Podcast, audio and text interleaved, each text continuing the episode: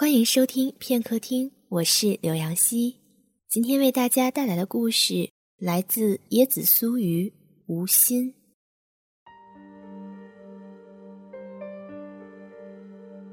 百娟终于从重重上锁的柜子里拿出了那把精致小巧的手枪，耳边反复萦绕着的低沉的男声，如同一只无形却有力的大手，决然地推搡着他前进。你该明白你所肩负的责任。百娟摇曳着玄青色的身姿走到餐桌旁，将小巧的手枪严密地藏到木质的餐桌下。那满桌的佳肴便能是最好的掩饰。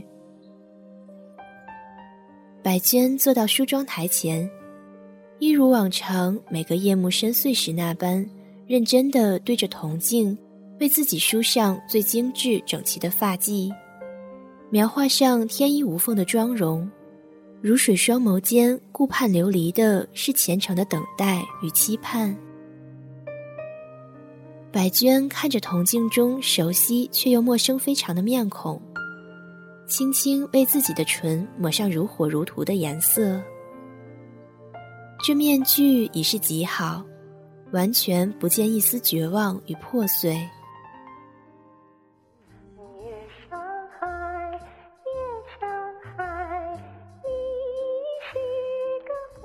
百娟原是百乐门有名的歌女，生得一张好面孔，性情乖戾直爽，便在三千繁华中，如同深海里的游鱼那般自在，又如花丛中的翩翩蝴蝶。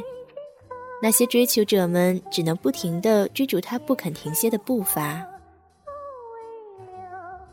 与离绪第一次相见，便是在那热闹非凡的夜晚。他站在无数个彩灯堆砌而出的光源中，随着旋律轻轻地摇摆身子，一双美目顾盼流连，生生要勾了男人的心。歌声却如初升的太阳那般清冽，毫不慵懒。他坐在最靠近舞台的地方，半边身子隐进黑暗中。身边的男人们朝着舞台吹起挑逗的口哨与喝彩，只有他始终沉默不语，一双眼深深地看着百娟的脸，似乎要把她精致戴上的面具洞穿。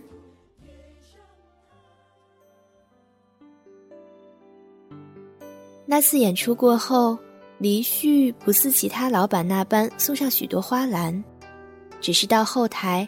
送上一杯自己亲自沏的碧螺春，在百娟诧异中，淡然自若地说：“你只需润润嗓子，休息一下。”他将休息室里的其他人屏退，却也只是坐在一旁看百娟小心地喝完他的茶。黎旭不似其他老板那般。向百娟索取拥抱与亲吻，一向伶牙俐齿的百娟一时竟不知说些什么。那些在繁华中周旋的招数，似乎不该用在这个与众不同的男人身上。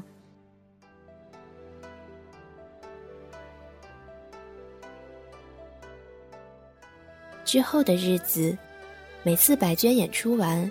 黎旭总会给他一杯自己沏的茶。百娟最后终于如同一只被驯服的小兽，甘愿蛰伏在这个寡言却又细心周到的男人脚下。百娟在黎旭面前竟似换了一个人，温柔体贴，甚至是断了与那繁华洋场的联系，心甘情愿地搬进黎旭为他置办的公寓中。从此画地为牢，用无尽的等待来填补寂寞的缺失口。他深知黎旭早已有了妻室，便也能将其容忍了去。只要这三天两头的，黎旭来到公寓中与他小聚一番，两人吃一餐饭，一场余欢之好，或只是沉默以对，都好。而谁都知李老板驰骋生意场上手段狠辣，做事决然冷酷，为了赚钱，甚至能与日本人合作。一直有面对着百娟，他才会敛去了所有不择手段的心思，用最笨拙也最真挚的行动去换百娟的心甘情愿。如此，这两人之间与生俱来的默契，似乎暗示着，他们便是天生一对。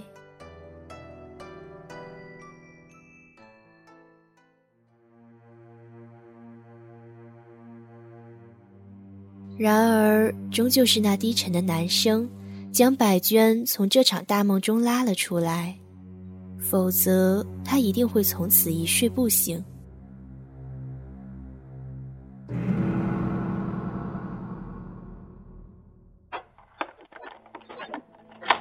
门口传来钥匙转动门锁的声音，百娟的面具突然变得柔软，温柔的笑在嘴角边漾开。他走到门边，替黎旭脱掉厚重的大衣和围巾。黎旭亲亲他的额头，一股浓郁的胭脂味闯进鼻腔，让他不由自主皱了皱眉。看着百娟天衣无缝的妆容，他突然想起他们第一次见面时，百娟脸上重重的面具，怎么突然化那么浓重的妆？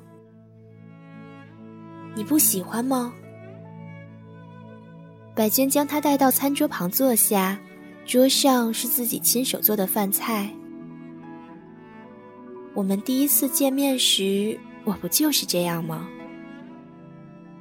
百娟轻柔一笑，黎旭双眼却一沉，隐隐有了危险锐利的光芒。你想干什么？黎旭一把将百娟压在餐桌边上。双手禁锢着他的肩膀，而百娟在面对黎旭第一次露出凶狠的一面时，脸上却没有丝毫惊慌，仿佛一切都在他的意料之中。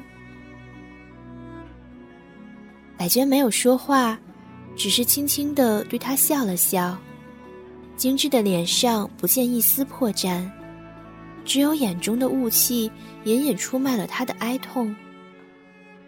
随后，李旭便感到一个硬物抵住了自己的心口。看着李旭竟破天荒的大笑起来，哼，我终究是忘了，你只是个戏子。如今你能明白也是好的。你心中可曾有过我，或是说，你可曾有过心？离旭又是那样平静的看着他，就像初遇那时，眼睁睁的，似乎要把他的层层面具看穿。哼，我无心，你便也陪着我一起吧。百娟抑制住身体的颤抖，咬牙扣下了扳机。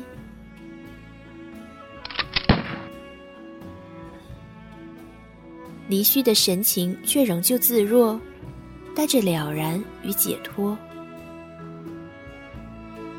怪只怪你我生在这时代，你却又做了商人。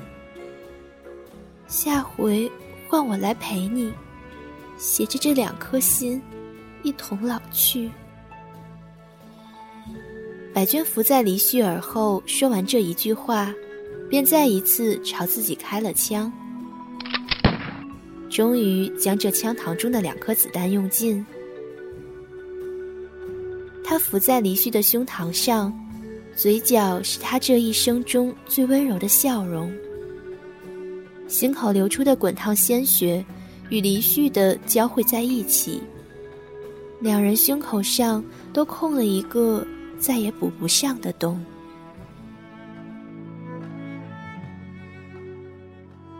感谢收听片刻听，这里是来自椰子酥鱼的故事《无心》，我是柳阳溪。